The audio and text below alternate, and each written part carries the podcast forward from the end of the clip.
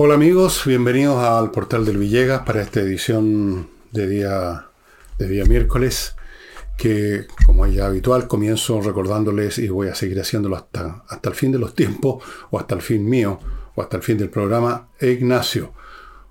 Una guagua que no ha podido ser eh, atendida, no va a ser atendida por ningún servicio de salud por ninguna financiación del Estado, nada que tenga que ver con el Estado, ya les cerraron la puerta.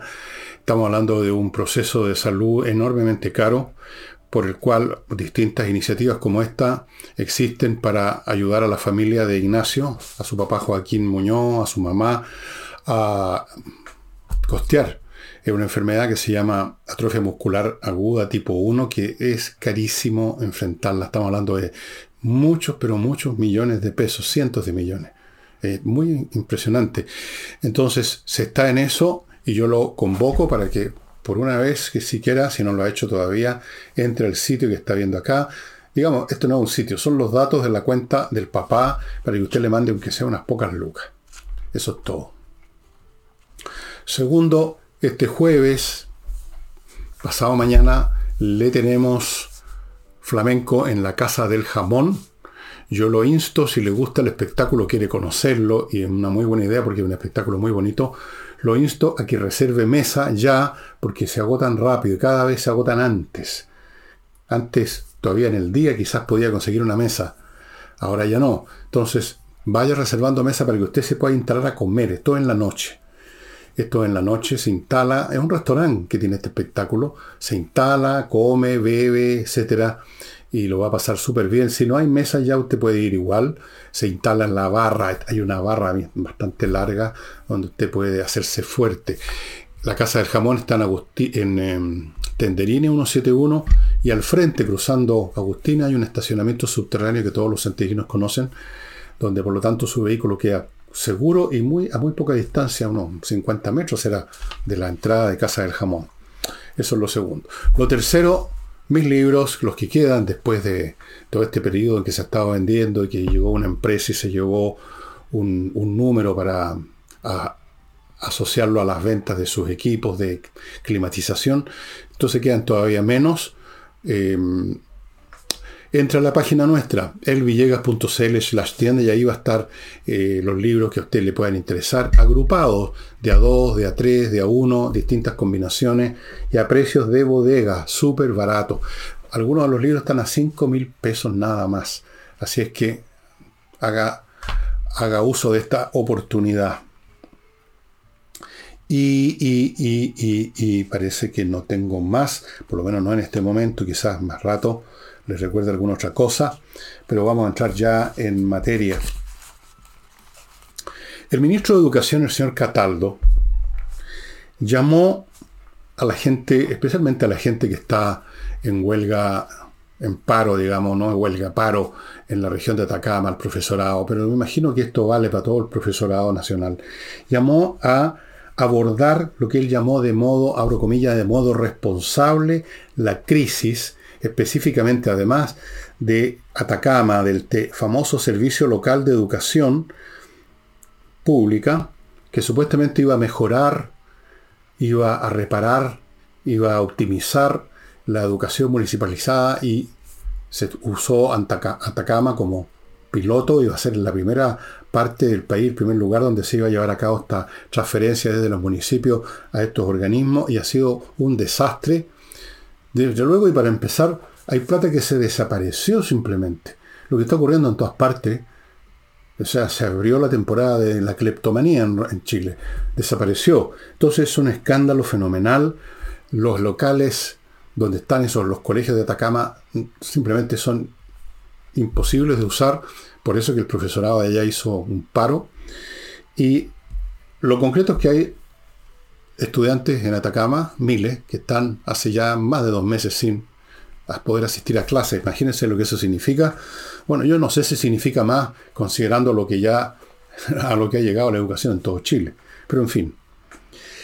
Eh, dijo el señor Cataldo que la crisis no comienza en, los, en esta entidad nueva que se inventó en los servicios locales. Lo cual es cierto, viene de antes. Pero tampoco termina ni va a terminar con esos servicios locales, aunque estuvieran funcionando conforme a la ley, conforme a la honestidad y conforme a los planos o planes que se hicieron en un principio. Nunca va a ser así, porque el tema es más grave incluso que el dispositivo organizacional que se use para impartir educación, si son colegios municipalizados, si son colegios que dependen de este organismo, los servicios locales, etcétera, o, o incluso los colegios privados. Aquí el tema va a la raíz. La raíz del problema educacional es que un profesorado mal formado, que se ha inclinado paulatina y gradualmente a los paros, a los reclamos, que está mal educado el propio profesorado para impartir su trabajo, que no tiene ninguna mística al estilo de los viejos maestros. Eso es una falta.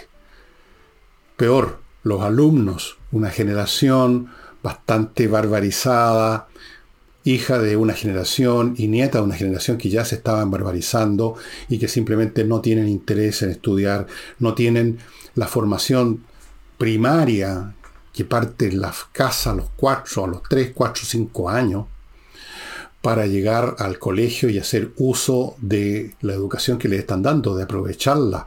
No tienen las disciplinas, las capacidades de esfuerzo. Se quejan incluso ya tontones grandes en las universidades de la carga académica eso es un desastre. Luego tenemos las ideologías que han entrado en los currículum que el propio Ministerio de Educación pretende implementar. Ahora están pensando en cosas más de fondo, están filosofando sobre qué es la educación. Vamos, imagínense ustedes con qué pampirolada nos van a salir. Es decir, esos son problemas mucho más serios que el tema de cómo organizar, que también es serio, y que se están robando todo también es súper serio. Esto es un tema que viene de antes, pero que no ha sido resuelto.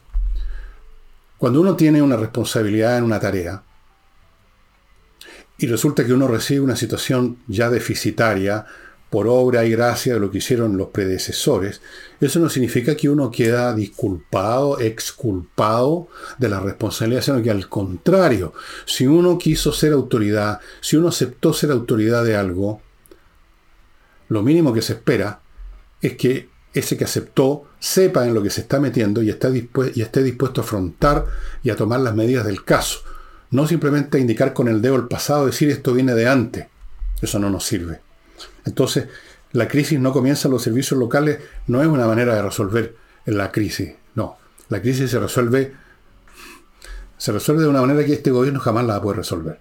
Ni este ni ningún otro problema puede ser resuelto por la actual configuración humana que está en el Estado, en la moneda, en los ministerios, en todas partes.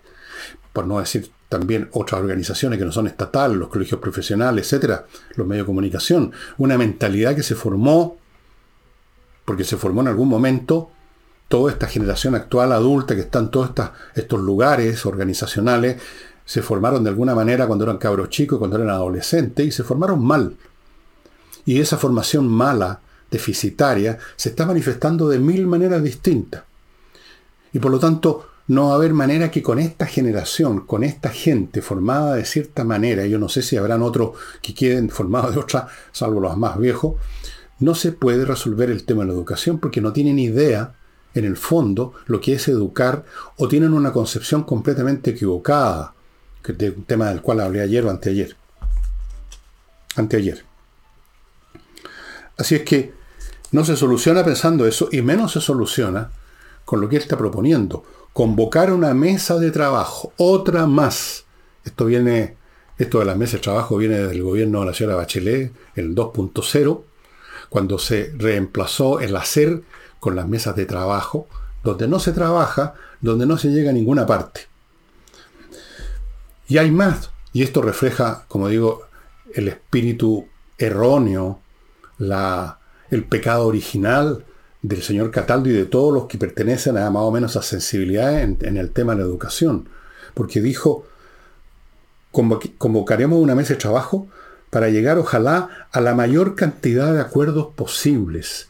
Eso es una frase, esa es una manera de pensar total y completamente equivocada. No es con una gran cantidad de acuerdos, incluso con un acuerdo total, que se soluciona un problema El problema se soluciona entendiendo bien el problema y entendiendo bien entonces cuál tiene que ser la solución. No se necesitan más o menos acuerdos posibles. No necesitamos una terapia psicológica para que los miembros convocados a una mesa de trabajo acumulen un montón de acuerdos. Esto no es un tema de acuerdo, es un tema de llegar a la verdad pedagógica, por así decirlo. ¿Qué es educar realmente?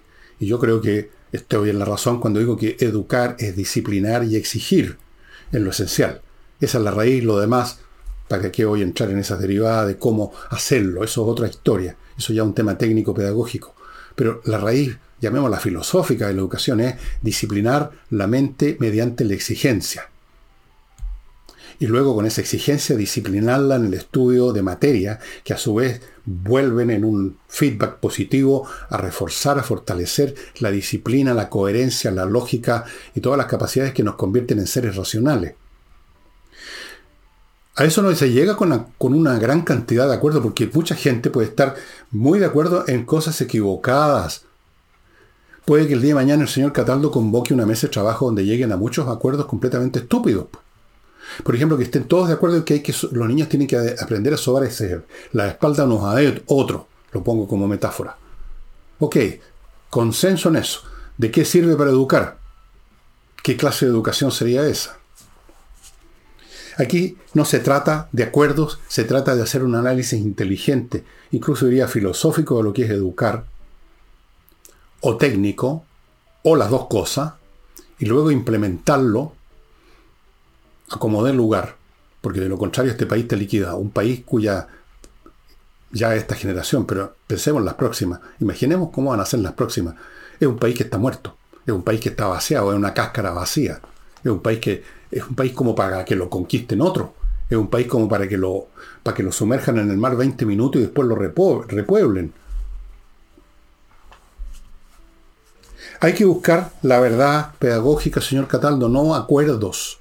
Córtenla con esa estupidez de los acuerdos, de las consultas ciudadanas, de la consulta cívica, de llamar a doña Juanita porque es su opinión, y llamemos a este y llamemos al otro, como si se tratara aquí de una votación. No, no es el tipo de temas para los cuales es fundamental un acuerdo emocional, de intereses. Esto es otra cosa. ¿Cómo nos separan una cosa de otra? Pueden haber eventos o situaciones en una sociedad que requieren acuerdos. Por ejemplo, los temas políticos en muchas ocasiones requieren acuerdos. Pero no en un tema en que hay una, o, debe haber o puede haber una verdad, un 2 más 2 son 4, que hay que buscarlo imponerlo, llevarlo a la práctica, simplemente porque eso es la verdad cuando se puede encontrar. Que eso también es un asunto que tiene límites y tiene ámbito en que sí se puede pretender buscar la verdad, no en otros no en otros. Acá lo tienen todo al revés, esta gente del progresismo. Creen tener la verdad absoluta en cuestiones que son absolutamente debatibles y sin embargo buscan acuerdos como si no supieran nada, como si no, hubiera, no fuera posible hacer un análisis inteligente allí donde no se requieren. Fuera de esto, el señor Cataldo va a pedirle a la Dirección de Educación Pública que instruya un proceso para identificar las responsabilidades en esta materia específica de Atacama. Habló, para terminar, hizo una amenaza, más o menos, más o menos disfrazada, suavizada, porque no se atreven, eh, una amenaza que nunca se ha cumplido, que es la de que vamos a cobrarle, vamos a sancionar a los profesores que no van a clase descontándole los sueldos. Nunca sucede eso. Que yo sepa, nunca ha sucedido. Y menos y si ha sucedido, ahora no. Porque los compañeros profesores son los compañeros profesores. Son los luchadores sociales en el ámbito educacional. Es imposible imaginar un gobierno de este tipo sancionando al profesorado, descontándole el sueldo porque no van a clase. Dijo concretamente, pero para eludir la responsabilidad como ministerio, dijo, pero eso sí, eso le corresponde al sostenedor. Nosotros no. Pero menciono nomás que el sostenedor podría estar considerando eh, poner en práctica los dictámenes que sobre esta materia, dijo, alguna vez ha evacuado la Contraloría. O sea, lavándose las manos. Bueno, ahí está el señor Cataldo de cuerpo entero, en su ideología, en sus posturas, su manera de ver la educación, que yo creo que ya no tiene remedio, una educación que está en mal estado, pero que además tiene un ministerio repleto de gente, como el propio Cataldo, está liquidada. No sé, no, no sé por dónde puede esto componerse. Con una mesa de trabajo, donde vayan seguramente personas similares al señor Cataldo, similares en sus concepciones y su ideología, a darse vueltas y vueltas, mirando con los ojos en blanco el cielo para ver qué es la educación, y luego terminando en el tipo de currículum que intentó el señor Ávila, el ministro anterior, porque eso es lo que estuvo madurando durante años, hasta que salió a la luz como, como un grano purulento, ese tipo de concepciones.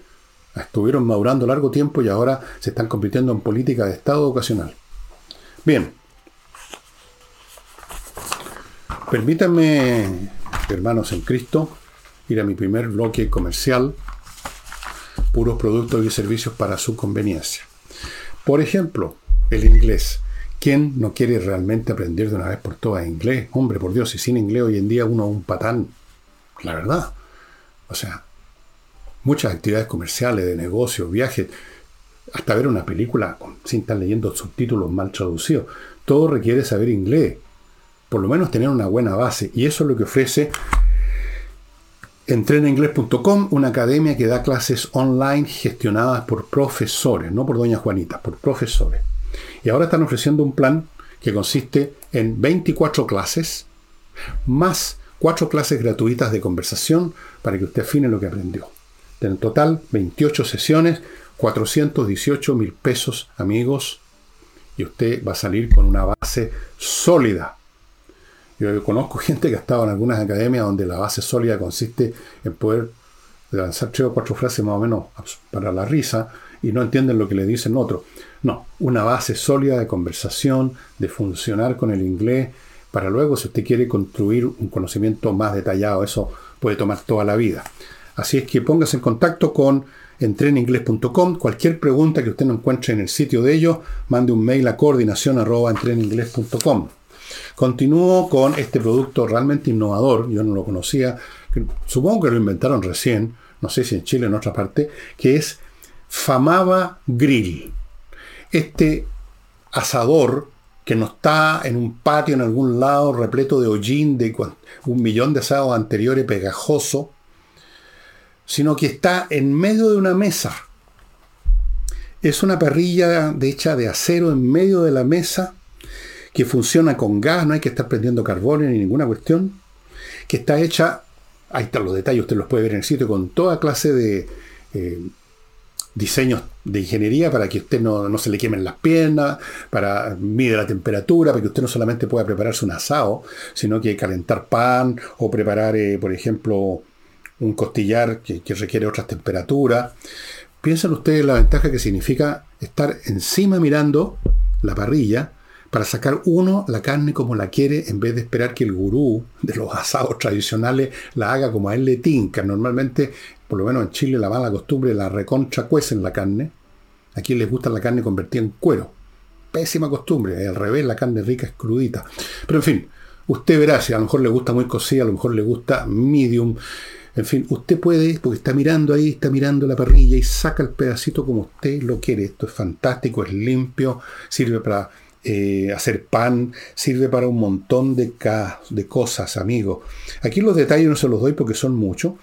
Solamente lo básico es que esa gas, el calor no se traspasa a la parte de abajo donde están las piernas de uno. Tiene doble cámara, bandejas para recoger la grasa, etcétera, etcétera. Entren al sitio de ellos y vean esto a los que les gustan los asados. Yo creo que esto les va a cambiar la vida sadística. Continúo con Fastmark, este, esta empresa dedicada al transporte internacional de carga de Estados Unidos a Chile, para las empresas vía aéreo-marítima, para individuos privados que quieran traer un objeto incluso pequeño, una compra particular, lo que sea, tienen ese servicio de courier que se llama una empresa chilena que conoce el mercado chileno, conoce las necesidades nuestras y por lo tanto lo va a atender mejor que algunas otras compañías que hacen este servicio. Fasmar tiene una sucursal también ahora, una nueva sucursal en Puerto Varas. Sigo con Oxinova, este producto que ya conocen, este polvito se abre aquí, se echa al agua, al cabo de un rato, pongamos media hora, 40 minutos, se convierte en una colonia de bacterias aeróbicas que van a destruir las anaeróbicas, que son las que producen el mal olor. el mal olor no se produce solo, se produce con el proceso de descomposición. Y la descomposición no se produce sola, se produce por las bacterias anaeróbicas que empiezan a romper las cadenas moleculares, los tejidos, y entre algunas de las cosas que se desprenden están los gases. Los olores son gases, algunos incluso son dañinos para la salud. Esto lo elimina como santo remedio. Oxinoa solo se adquiere en el sitio de ellos. Y termino este bloque, amigos, con Giso, la empresa que se dedica a facilitarle la vida en lo que toca el reembolso de la ISAPRE. Usted se atendió, fue al hospital, lo que sea, tiene un plan X, le tienen que reembolsar N dinero. Y para que usted no tenga que hacer los trámites, ir a oficinas, moverse, GISO pone un gestor que se hace cargo de todo el asunto por usted. Usted ni se mueve de su escritorio de su cama, según el caso, y le va a llegar su reembolso. GISO, producto, o más bien dicho, un servicio muy novedoso y muy útil. Bueno, vamos al tema constitucional, donde la novedad es que ya está la propuesta y los amarillos por Chile llamaron a votar favorablemente. En cuanto a los demócratas, que es un partido invisible a mi juicio, un partido que es como un ejército con puros generales o una armada como la Armada Boliviana, puros almirantes sin barco y sin marinero. El partido Demócratas va a definirlo hoy miércoles, o sea, hoy para ustedes, mañana para mí, qué van a hacer respecto a esta materia. Dicen que tendrían un conversatorio con la militancia. Dos observaciones. ¿Quién inventó esa palabra tan ciútica, conversatorio? Se dice conversación, una conversación con los militares. ¿Por qué eso de conversatorio? Bueno, ok. Lo otro, ¿cuál militancia? ¿Tiene militancia demócrata? Yo creo que la militancia consiste en los propios dirigentes, básicamente, y cinco personas más. Pero está bien, que hagan lo que quieran. Ahora vamos a la DC. La DC, que ya no representa nada, y alguna vez representó tanto, esperará resolver esto en su Junta Nacional que se va a celebrar, Junta Nacional debería llamarse Velorio Nacional, el 7 de noviembre. Se supone que ahí van a consultar a la militancia. Es decir, van a consultar al 0,1% de la gente que va a estas cuestiones y que después ellos, como buenos izquierdistas o semi-izquierdistas, llaman el pueblo. Los que, están, los que van a algo son el pueblo. Los demás que no van, que son la inmensa mayoría, no sé qué lo que son. Van a esperar entonces. Ahora, por lo que he escuchado, por lo que he visto de una serie de, de casi todos los personajes conocidos de la DC, hay una fuerte inclinación al rechazo. Hay una inclinación al rechazo mayoritaria entre la dirigencia. De la militancia no tengo idea. Eh, una de estas personas, doña Alejandra Kraus, que eh, dicen que es experta en algo, no sé en qué, dijo lo siguiente, que en esta proposición constitucional, abro comillas, se redactaron normas hablándole solo a un sector del país no se molestó doña Alejandra en dar un ejemplo de cuáles normas serían aquellas que solo le hablan a cierto sector, tampoco identificó el sector, supongo que se refiere a la ultraderecha. ¿Cuáles? ¿Cuáles normas, señora Kraus, son aquellas que solo le hablan a la ultraderecha o a la derecha? Si es así, ¿por qué no pone un ejemplo? Usted debiera ser la primera interesada en mostrar ejemplos. Pero ninguno, ni ella ni nadie, simplemente afirman, determinan que esto es una serie de normas para darle el gustito a la derecha nomás. Pero si usted la examina, si usted se toma la molestia de tomar la proposición, yo no veo en qué sentido, por ejemplo, el darle libertad a la gente para que tenga la educación, le dé la educación a sus hijos que le parece, yo no sé en qué sentido eso es darle el gusto a la ultraderecha o a la derecha. Yo no veo en qué sentido es una norma para cierto sector solamente el que la gente tenga libertad para cotizar sus fondos previsionales como se le dé la gana. Y así sucesivamente. Entonces se quedan pegados en esta generalidad vacía y lo dicen con un aire solemne, arrogante y pedante, completamente carente de sustancia. Ahora, lo que pasa que lo que está detrás de esto, de esta postura de tantos dirigentes, incluyendo la señora Krau, esta experta en no sé en qué, experta a lo mejor en, abdominales. No, esa es la señora, es otra señora. Eh, aquí lo que está detrás simplemente es la sensación no de la democracia cristiana, sino que de la gente que vive en la democracia cristiana y de la democracia cristiana, o sea, los políticos profesionales de la democracia cristiana, sus congresales que todavía tienen, pero que van a desaparecer muy pronto, mañana, pasado, sus dirigentes, la gente que se mueve que tiene ingresos por eso, que están vinculados al gobierno de una manera o de otra, que podrían vincularse. Esos son lo que ellos llaman la democracia cristiana.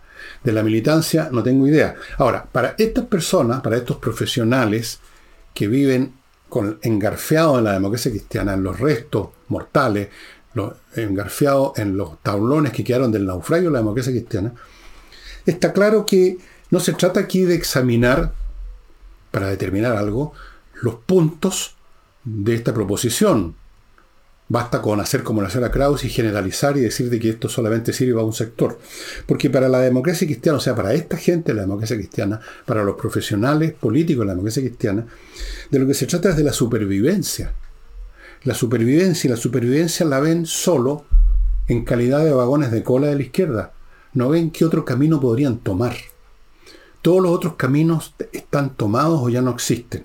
El camino del medio, aurea mediocritas, para decirlo en latín, porque ya que están todos tan pedantes, ¿por qué no yo también? Aurea mediocritas, el que significa el camino dorado del medio, el, dorado camino del medio, ya no existe porque la situación en Chile, como lo he explicado mil veces, ha llegado a situaciones blanco y negro, suma cero. No por gusto mío ni de nadie en particular, sino porque ahí fue empujada por los revolucionarios que quieren estar en una posición extrema suma cero, demoler enteramente un modelo. Eso es suma cero. Entonces, ese camino está cerrado. El camino de la oposición lo conquistó en buena parte el Partido de los Republicanos, incluso conquistándole terreno a, la derecha tradicional. Entonces, por ahí tampoco. Además, arriscarían la nariz los demócratas cristianos de entrar en una alianza con la derecha. Entonces, ¿qué les queda? Es muy simple. No tienen otra opción que seguir de vagones de cola. Y yo les puedo asegurar podría apostar todo lo que tengo, mis minas de oro en Sudáfrica, mis campos petrolíferos, mis viñedos en el sur de Francia, les apuesto todo a que esta resolución del 4 del 7 de noviembre va a ser rechazar la constitución. Si no ocurre así, realmente sería rarísimo. O sea, ahí yo cierro el programa, digamos, significa que me estoy equivocando demasiado. Yo creo que no me estoy equivocando. No tienen opción.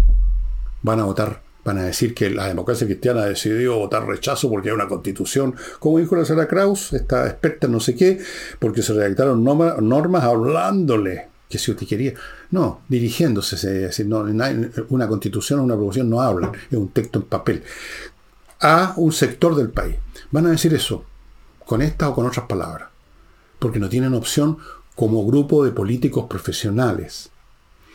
Lo que haga el militante la DC, que yo creo que ya está en otra hace rato, ya no tiene nada que ver con la DC. Van a votar como ciudadanos independientes, van a votar lo que les parece. Rechazo, apruebo, pero no van a votar por lo que resuelva el Congreso del partido el 7 de noviembre. O sea, lo que resuelvan ellos, los señores eh, que están en la democracia cristiana todavía. Así es. Yo creo que para allá va la cosa, estimados amigos.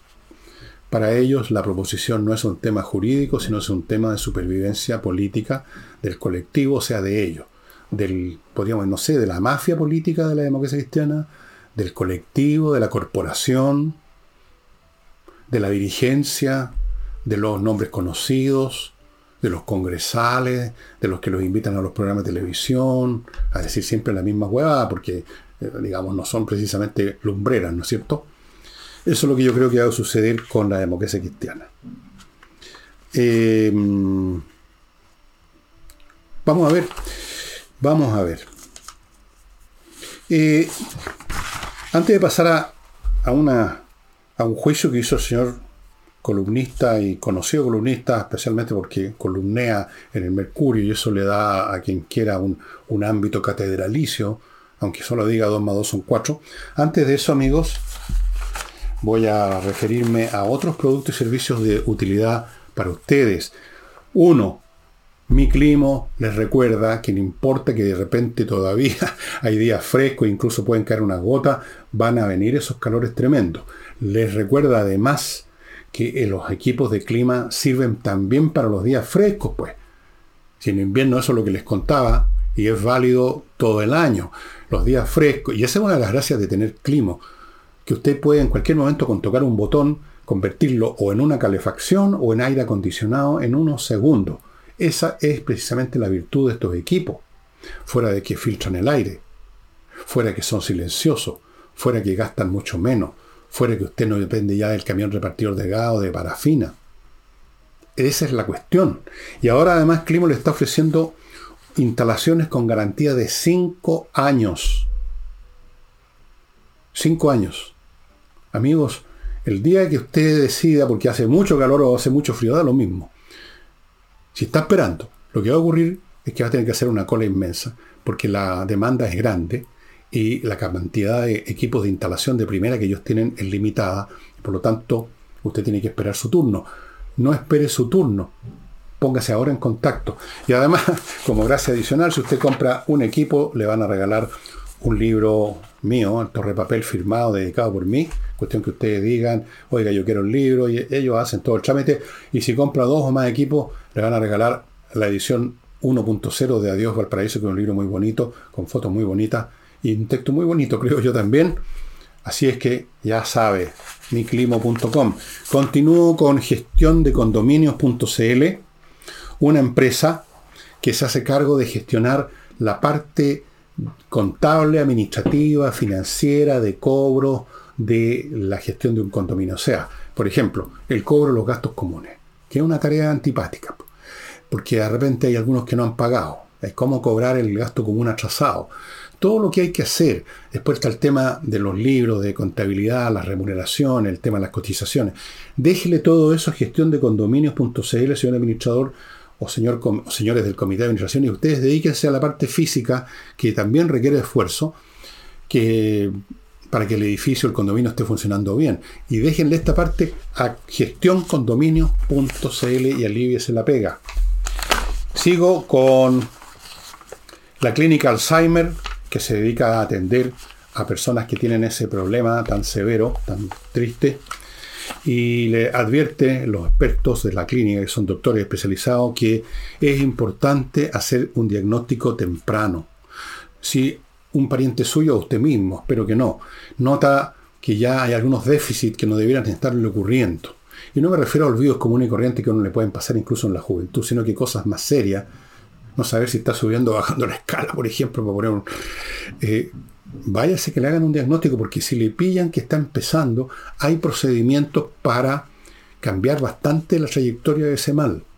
Y si usted tiene un pariente que ya está en una condición muy avanzada, la clínica Alzheimer le ofrece especialistas que van a tratar a esa persona de la mejor manera para que tenga la mejor vida que es posible con esa enfermedad y para que usted, el pariente, tenga también la mejor vida, porque tener en casa a una persona que se hace caca en la cama, o que de repente empieza a bloquear y a no a tirarse por la ventana, o agrede a alguien.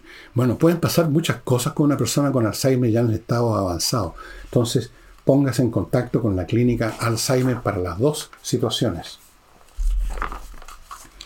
Y termino este bloque con kmmillas.cl, que es el sitio donde usted puede vender sus millas acumuladas en vuelos antes que se las borre la compañía a menos que usted las vaya a ocupar en unos días más. Pero si no es así, esas millas no van a durar. Llévelas a kmmilla.cl, se las van a comprar por buena plata. Siempre fue buena plata, ahora están pagando aún más. kmmillas.cl. Bueno, el señor Peña ha reprochado, ha criticado a Retroexcavadora Quintana, que hace unos días atrás dijo que si eh, amenazó otra vez como si fueran los dueños. Bueno, en cierto sentido lo son, con una nueva, eh, con un nuevo y peor estallido social, si acaso gana la prueba, etcétera. Empezaron otra vez con su campaña del terror, agitando el cuco de la estallido social. Eh, el señor Peña le dijo que, que era irresponsable, que uno, un político no puede estar llevando a cabo profecías que se pueden convertir en eso que Se llaman profecías autocumplidas. Ese es un teorema de la sociología, un teorema de Thomas, pero se equivocó Peña en usarlo aquí, el teorema de Thomas, en la manera como lo está usando. El, el teorema de Thomas, la profecía autocumplida, señor Peña, para su información, yo sé que usted no estudió esto, usted creo que es abogado o algo así, eh, no funciona en estas situaciones. Funciona en otro tipo de situaciones que no son las que corresponden o se asocian al llamado estallido social, que fue un acto organizado, como usted debiera saber o haberse dado cuenta ya. Con actos organizados no viene a cuento de decir, aquí hay una profecía que se va a cumplir porque la gente espontáneamente escuchando esta profecía y interactuando espontáneamente unos con otros generan ciertas conductas que finalmente sintonizan con la profecía. Pero aquí no hay personas individuales que se, que se contaminan con esa profecía y interactúan espontáneamente. La anterior y cualquiera que viniera es un evento organizado, señor Peña. No tiene nada que ver con profecía. Aquí el señor Quintana, llegado al caso, no es un profeta. No es un profeta, sino un cómplice o un gestor. El día de mañana sería un cómplice como lo fueron todos para la vez anterior y algunos de ellos gestores, como algunos de cierto partido. Y en este caso sería lo mismo.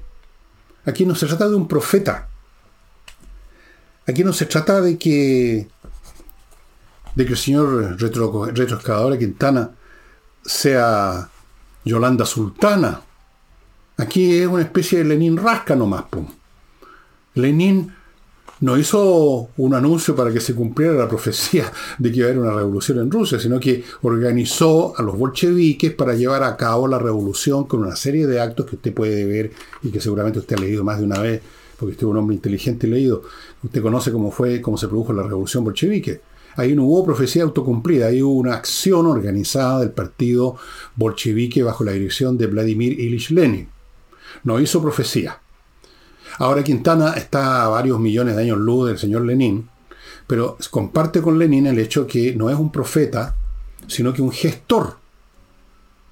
Así que si hay que reprocharle algo a Quintana, es que se apresta posiblemente, o amenaza con que se apresta a una vez más ir a abrirle la jaula a los monos, los monos con navaja para que salgan a dejar la cagada en el país. Eso. Yo creo que este tipo de reproches tan suavizados, con conceptos que no vienen a cuento, como diciendo, mire, no hable estas cosas porque trae mala suerte hablar de cosas como estas. Es como eso, como las señoras que le dicen ahora, no hable de desgracia porque usted atrae la desgracia. Es como decirle eso. No, no viene a cuento eso. No es esa la cuestión, Carlos. Con todo respeto. ¿eh? Yo le tengo respeto a usted, pero bueno, yo le hago las observaciones que me parece, como usted puede hacer si el día de mañana le, le parece hacerse, hacérmelas a mí, si quiere, aunque probablemente no le interese en absoluto lo que yo pueda decir. Ok, me da igual. Pero se trata aquí de, de entender lo que realmente ocurre. Los Quintanas de este mundo no son Yolanda Sultanas, son Lenin Alpeo, eso es lo que son. Eh, vamos ahora al punto internacional de la, guerra que se está librando entre el Estado de Israel y, la organización terrorista Hamas, que algunos llaman organización de un organismo de liberación nacional, por lo menos eso lo dijo el señor Erdogan, que no se olvida que es musulmán después de todo, el mandatario de Turquía. Lamentable, es miembro de la OTAN, yo no sé cómo puede seguir siendo miembro de la OTAN Turquía, pero así, es la, así son las, las contradicciones y las paradojas de, la, de las relaciones políticas a todo nivel, desde luego el internacional. Eh, en este momento lo que les puedo decir de esta guerra es que, un poco como ocurre entre Ucrania y Rusia, aquí no hay actos como los que espera la gente y sobre todo los periodistas que les gustan cosas extraordinarias y vistosas para mostrar en sus videos. Los israelitas están actuando con inteligencia, están actuando meticulosamente, cuidadosamente, gradualmente, no van a llegar y entrar en masa con cientos de tanques disparando para todos lados como en una película a un lugar tan complicado como es una ciudad y sobre todo una ciudad que está en gran parte convertida en escombros, que es lo más facilitador para la lucha urbana. Escombros por todos lados donde se puede esconder gente disparar y irse a otro lado, no van a meter sus tanques para que se les metan los, misiles antitanques rusos Comet que tienen la, los eh, Hamas. Y otra. No. Lo que hacen es lo que se llama fijar al enemigo. bombardean una zona, mueven un poco los tanques para que los de Hamas, ¿qué es lo que está pasando? Salgan de su escondite a instalarse para emboscar a los tanques, pero en realidad los tanques no avanzan más, hacen la parada, por así decirlo, lo mismo las tropas, se asoman los de Hamas y los bombardean los aviones y la artillería. Hecho eso, ahí recién avanzan un poco los tanques y avanza la infantería y terminan de limpiar el territorio que ya barrió en gran parte la artillería y los bombardeos aéreos. Y luego se repite la operación en otra franja. En otras palabras, los tanques no son usados para embestir como la caballería pesada, sino que son usados como lo que siempre han sido los tanques. Un tanque no es otra cosa que un cañón autopropulsado. Es una pieza de artillería con más movilidad y con más protección para, lo, para la gente que la opera, que una pieza de artillería común, donde los hombres están ahí eh, al aire libre, por así decirlo, y la pieza de artillería se tiene que remolcar con un camión. Entonces, el tanque y el también llamado cañón autopropulsado, que es parecido a un tanque, son una pieza de artillería que tiene la capacidad de moverse más rápido, es más ágil, pero no es para estar ahora, menos ahora con todo el desarrollo del armamento antitanque apareciendo en masa al estilo de algunas batallas de la Segunda Guerra Mundial. Eso no. En la Segunda Guerra Mundial podía todavía hacerse porque el armamento antitanque era muy menor, mucho menos eficiente. Pero hoy en día no. Entonces el tanque es una pieza de artillería móvil. Eso es lo que es y así es usada por los ucranianos y por los israelitas. Disparan emboscados, el mismo tanque se embosca, se protege, se meten a veces en agujeros y solo sale la, la torreta con el cañón para no ofrecer blanco. Así que es una operación gradual, costosa, están cayendo soldados israelíes también en buen número. Obviamente, las guerras son siempre costosas para los dos lados, pero siguen avanzando. Entiendo en este momento, mientras estoy grabando el programa, que ya completaron el cerco de la, de la mitad norte de la franja de Gaza. La rodearon por el lado del mar, la rodearon por el norte, por el sur y por el este. Y ahora están entrando un poco más los tanques, la infantería, bombardeo, el mismo procedimiento gradual y sistemático, ordenado, con el cual se pretende terminar definitivamente con Hamas. Mientras tanto, grupos de Hezbollah, pero no Hezbollah todavía en su totalidad, ojo con eso, sino que grupos, un puñado, 50, 10, a veces media docena de combatientes del Hezbollah, eh, atacan por un punto u otro en el norte de la frontera de Israel y ahí son rechazados, bombardeados, destruidos y también ellos matan soldados, por supuesto. Esa es la situación. En cuanto a Irán, en cuanto a otros que quieren entrar al baile, eso está todavía en el aire. Norteamérica ha puesto más y más recursos militares, no solamente dos fuerzas tareas con portaaviones, sino que aviones en Arabia Saudita, tropas en distintos lugares con armamento antiaéreo. Y si esto va a calentar más, yo creo que está calentando más ya. ¿Hasta qué punto va a llegar el aumento de temperatura? ¿Va a llegar a una ebullición total? Es bastante probable. Es bastante probable. Por lo que uno ha estudiado el inicio y el desarrollo en sus etapas iniciales de otras guerras, todas más o menos siguen el mismo patrón. No empiezan brutalmente el tiro sino que es un proceso gradual, casi todas, no todas, pero casi todas. Se van calentando los ánimos, van cambiando los, los parámetros para pensar lo que conviene o no conviene desde el punto de vista geopolítico, militar, y finalmente se llega a la guerra total donde ya no hay restricción. Es probable, yo diría que por lo menos hay un 50-50 probabilidades que se llegue a eso, y si no, yo no sé cuál podría ser la alternativa. Incluso ha aumentado la posibilidad de un ataque de Israel a Irán un ataque de frentón para aprovechar de destruir el, desarrollo nuclear iraní, que para Israel es simplemente intolerable. Israel, y ya lo ha dicho, no puede tolerar que Israel, que Irán, que ha dicho públicamente que quiere aniquilar el Estado de Israel, desarrolle armas nucleares. Así que la cosa está bien pelúa, ya les conté, por el momento ya están triturando más y más a el Hamas le han matado a muchos militantes, a muchos dirigentes, y con este proceso, como le digo, que no consiste en una entrada brutal, en un par de días de cientos de tanques, no, gradualmente para ahorrar gastos, o sea, para bajar las bajas de Israel y aumentar las del enemigo. Ahora vuelvo a Chile, amigos, Pero antes de volver a Chile, me voy a permitir contarles de compreoro.com, que es la empresa donde usted puede hacer exactamente eso, comprar oro en lingote y también plata en lingote, todos los dos, los dos metales preciosos casi al 100% certificados por la Universidad Católica. Es una manera de tener una muy buena reserva monetaria que esté a su disposición para que no haya problemas, estimados amigos.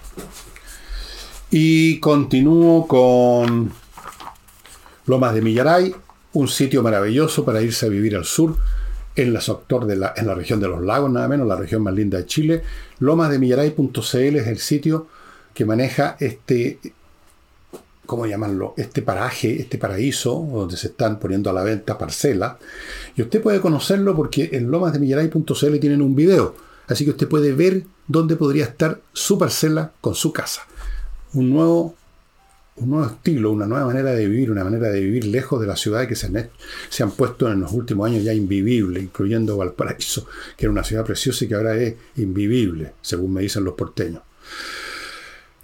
Entonces entre a lomasdemillaray.cl y vea ahí, le digo desde ya que las parcelas se entregan el próximo año, todas con electricidad, agua, fibra óptica, tutti amigos. Continúo con Tienda Ancestral, una empresa que precisamente está situada en la región de los lagos Frutillar, con maestros artesanos, maestros de toda una vida, gente mayor, que han estado siempre fabricando estos adornos con fibras naturales, pero últimamente han incorporado diseños modernos, como lo que usted puede ver en el sitio de ellos, tiendaancestral.cl. La típica pantalla, por ejemplo, pero hay otras cosas, cestos de mimbre, cosas preciosas que le cuesta entrar a tiendaancestral.cl y mirar. Compre y le van a mandar a donde sea que usted viva. Están en Frutillar, pero si usted vive en Arica va a recibir también eso. Bueno, eh, el señor Boris, ya he dicho ya que cada vez que abre la boca dice alguna cosa que no, no tiene sustento, no tiene sustancia, no tiene lógica, no tiene nada. Y respecto a la, a la proposición, que por supuesto no le gusta, dijo que se cometieron errores. Claro, se cometió el error de no darle bola a su postura. Se cometieron errores, dijo, no hubo una propuesta consensuada, perdón, no hubo una propuesta eh, consensuada como ocurrió la vez anterior, eh, dijo, se impuso una mayoría circunstancial. Analicemos esta frase, por favor, porque demuestra una vez más las pocas capacidades analíticas del señor Boric que lo tenemos de presidente. Señor Boric, todo evento, todo proceso, toda entidad de la creación, del cosmos, del ser con S mayúscula, existe en un determinado punto o sucesión de puntos en el vector espacio-tiempo, en el continuo espacio-tiempo, para hablar como los físicos. Todo existe en algún momento rodeado de una circunstancia, o sea, otros eventos que están ocurriendo al mismo momento. Eso es lo que el filósofo Carl Jasper llamaba lo circunvariante, lo circunvalante, lo que nos rodea. ¿Qué cosa ocurre eh, en la nada, pues, señor? todo ocurre en ciertas circunstancias, pues. Claro, que él no, se, él no estaba echando a esos análisis, por supuesto. Él no se puso a pensar que un proceso válido solo sería si ocurriera en la nada, o sea, sin circunstancia. Todo es circunstancial. Una minoría es circunstancial. Una mayoría es circunstancial un consenso habría sido circunstancial porque habría ocurrido en ciertas circunstancias. Ahora, ¿qué es lo que él quiere decir en realidad, Boris, con todo eso? Quiere decir que el asunto como que fue, que no es válido, que es caprichoso, que no ha sido bien pensado, que fue eh, que resultado del capricho de, algo, de algunos, la circunstancia en un momento dado, circunstancial. Siempre hay un momento dado. Pero eso es absurdo. Hay otro, un segundo error del señor Boris.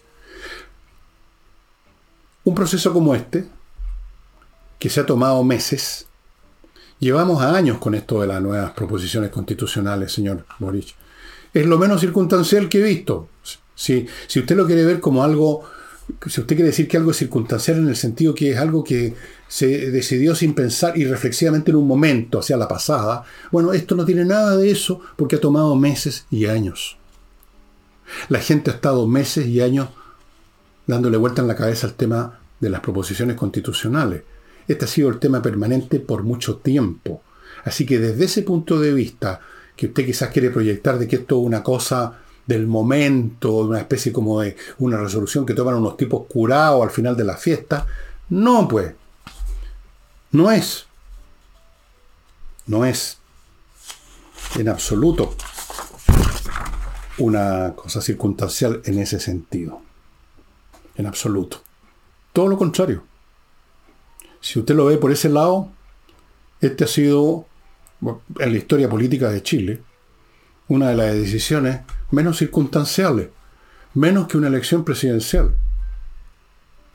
Ha sido solo circunstancial en el sentido metafísico que le estoy diciendo, que ocurre, por supuesto, en ciertas circunstancias. Nada ocurre que no esté en ciertas circunstancias.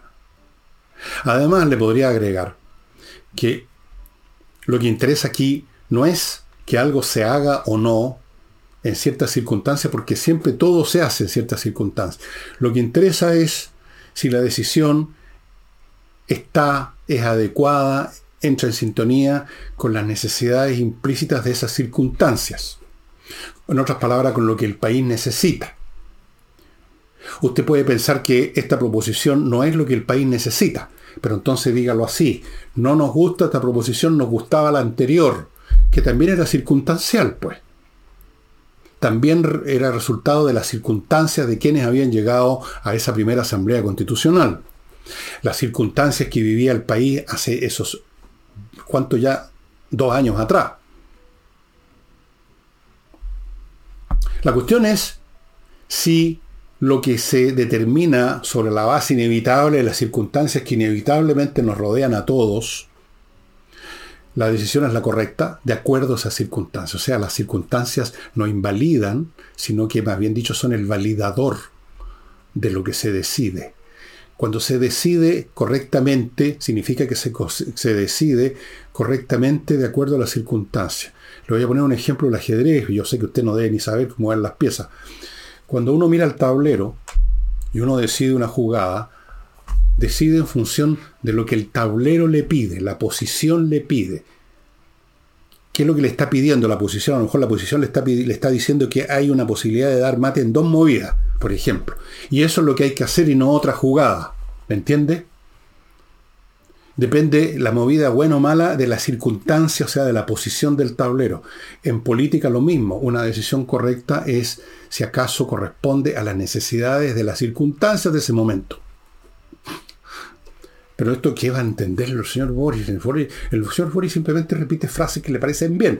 Por ejemplo, decir que algo es circunstancial para ningunearlo sin pensar sin hacer este mínimo y básico análisis que estoy haciendo yo, es un automatismo. No, esto es circunstancial. Y creen que con eso ya lo dijeron todo. creen que con eso ya dijeron, digamos, eh, energía es igual a masa, masa por velocidad de la luz al cuadrado, que descubrieron eso. No, pues, no descubrieron nada. Solamente revelaron. Revelaron su falta de cacumen, señor Boric. Bien, pasando a otra esfera, el senador de Renovación Nacional, don Rafael Proers, va a recurrir a la justicia, a una corte de apelaciones, para que tome razón de lo que está sucediendo en Atacama en materia educacional. Eh, me refiero específicamente a los temas de platas que han desaparecido, de los famosos organismos maravillosos que iban a reemplazar la, educación municipalizada, porque el tema no veo que, en, qué sentido la justicia tenga que ver con lo educacional propiamente tal, pero sí tiene que ver con robo y con latrocinio, porque eso es lo que estamos viendo en gran escala. Eh, pero yo no sé si vale la pena recurrir a una corte de apelaciones para cualquier cosa relativa a la educación en Chile. Yo creo que más bien habría que recurrir al Instituto Médico Legal, porque esto es un cadáver ya. Y en cuanto a los robos, ¿A quién puede recurrirse cuando esto es un fenómeno generalizado? Lo estamos viendo en las fundaciones, lo estamos viendo en este nuevo organismo, y en muchas partes no lo estamos viendo, pero lo, iremos a ver a medida que van, porque esto ocurre todas las semanas, se revela un nuevo escándalo de platas, de platas, fuera de la ineficiencia, del derrumbe, etcétera, de platas, de robo descarado, de Alibaba y los 40 ladrones. ¿Qué solución tiene eso? Una sola, pues sacar a esta gente del gobierno cuando llegue el momento. No hay otra solución. Ni en materia educacional, ni en materia económica, ni en materia de salud, ni en ninguna materia pertinente, importante, este gobierno es capaz de dar soluciones porque ellos están en la tarea de echar todo abajo. Cuando usted está demoliendo un edificio, usted está en una tarea muy distinta a pintarlo. Usted está muy distinto, está en una, en una actividad que no tiene nada que ver con resolver los problemas del departamento 404. Usted está demoliendo el edificio. Son demoledores, no constructores. No son arquitectos políticos, son demoledores políticos. Entonces hay que demolerlos a ellos. Y para eso existen las urnas. Me refiero a las electorales, claro. Las urnas electorales, en su momento.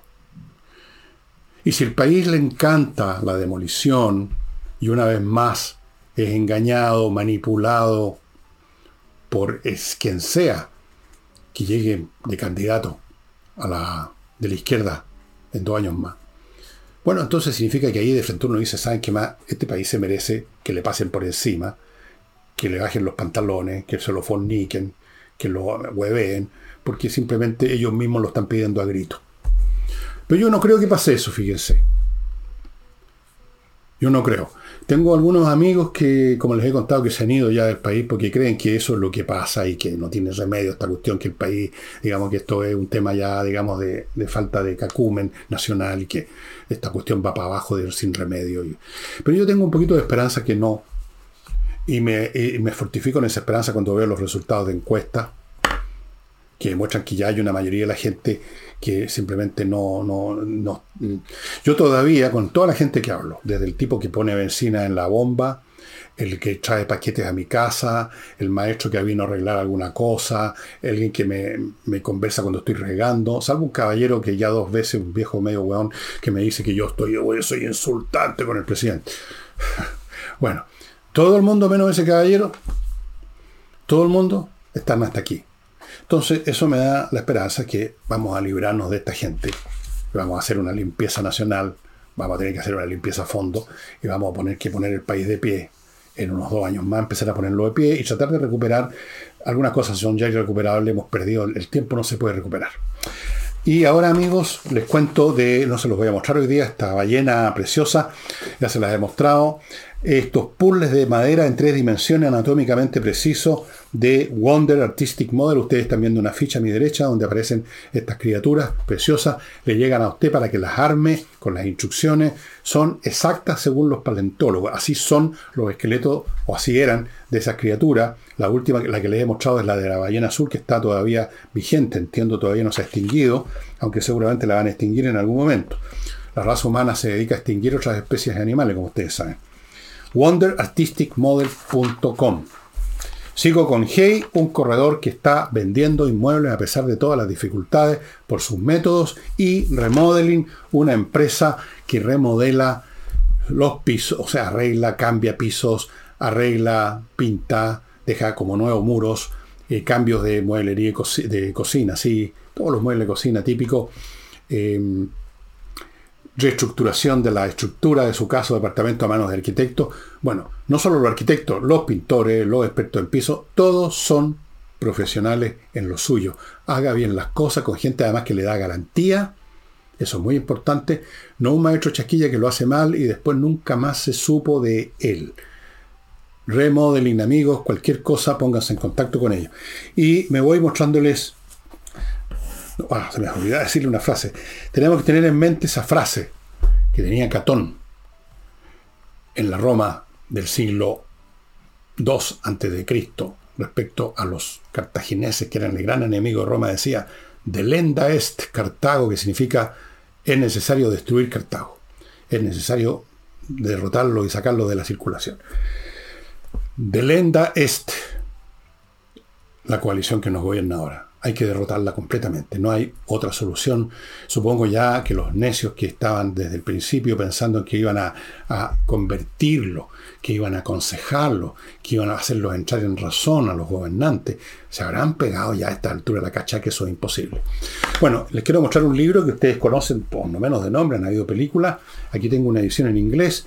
El péndulo de Foucault es lo más entretenido que hay. Una novela que lo tiene todo todo. Es una mezcla entre ciencia ficción, suspenso, eh, historia un poco. Humberto Eco era un gran, gran eh, coleccionista de libros, entre paréntesis, un experto en lenguajes, un buen, muy buen escritor, eh, un hombre que sabía jugar con los números, con las cifras, con los códigos, como lo demuestra en este libro precisamente, un hombre de gran inteligencia. Era tal grande su colección de libros que tuvo que comprarse el edificio de un hotel, no era un hotel grande, era un hotel de 4 o 5 pisos, porque no le cabían los libros en su casa. Creo que tenía, al momento de morir, 50.000 libros. O sea, 11 veces más que vuestro servidor, más o menos. Y ya, yo sé lo que significa tener 3, 4 mil libros. Él tenía 50 mil, no tenía espacio y no había. Se le iba a venir abajo la casa, los libros pesan. Así que se compró un hotel, un edificio en Milán. Y ahí estaban sus libros de todo tipo, algunos valiosísimos, incunables, qué sé yo. Bueno, Humberto Eco es el autor de este libro que hace tiempo ya que está disponible, y, pero se los muestro ahora porque lo estaba releyendo algunas cosas y, dije, este es un libro que vale la pena recomendar a los que no lo han leído o recomendar la relectura a los que sí lo han leído, porque hoy en día con esto de la inteligencia artificial les va a hacer otro sentido este libro. Y eso sería todo por hoy. Mañana, estimados amigos, estaremos con Nicole Rodríguez. Hasta entonces, chao.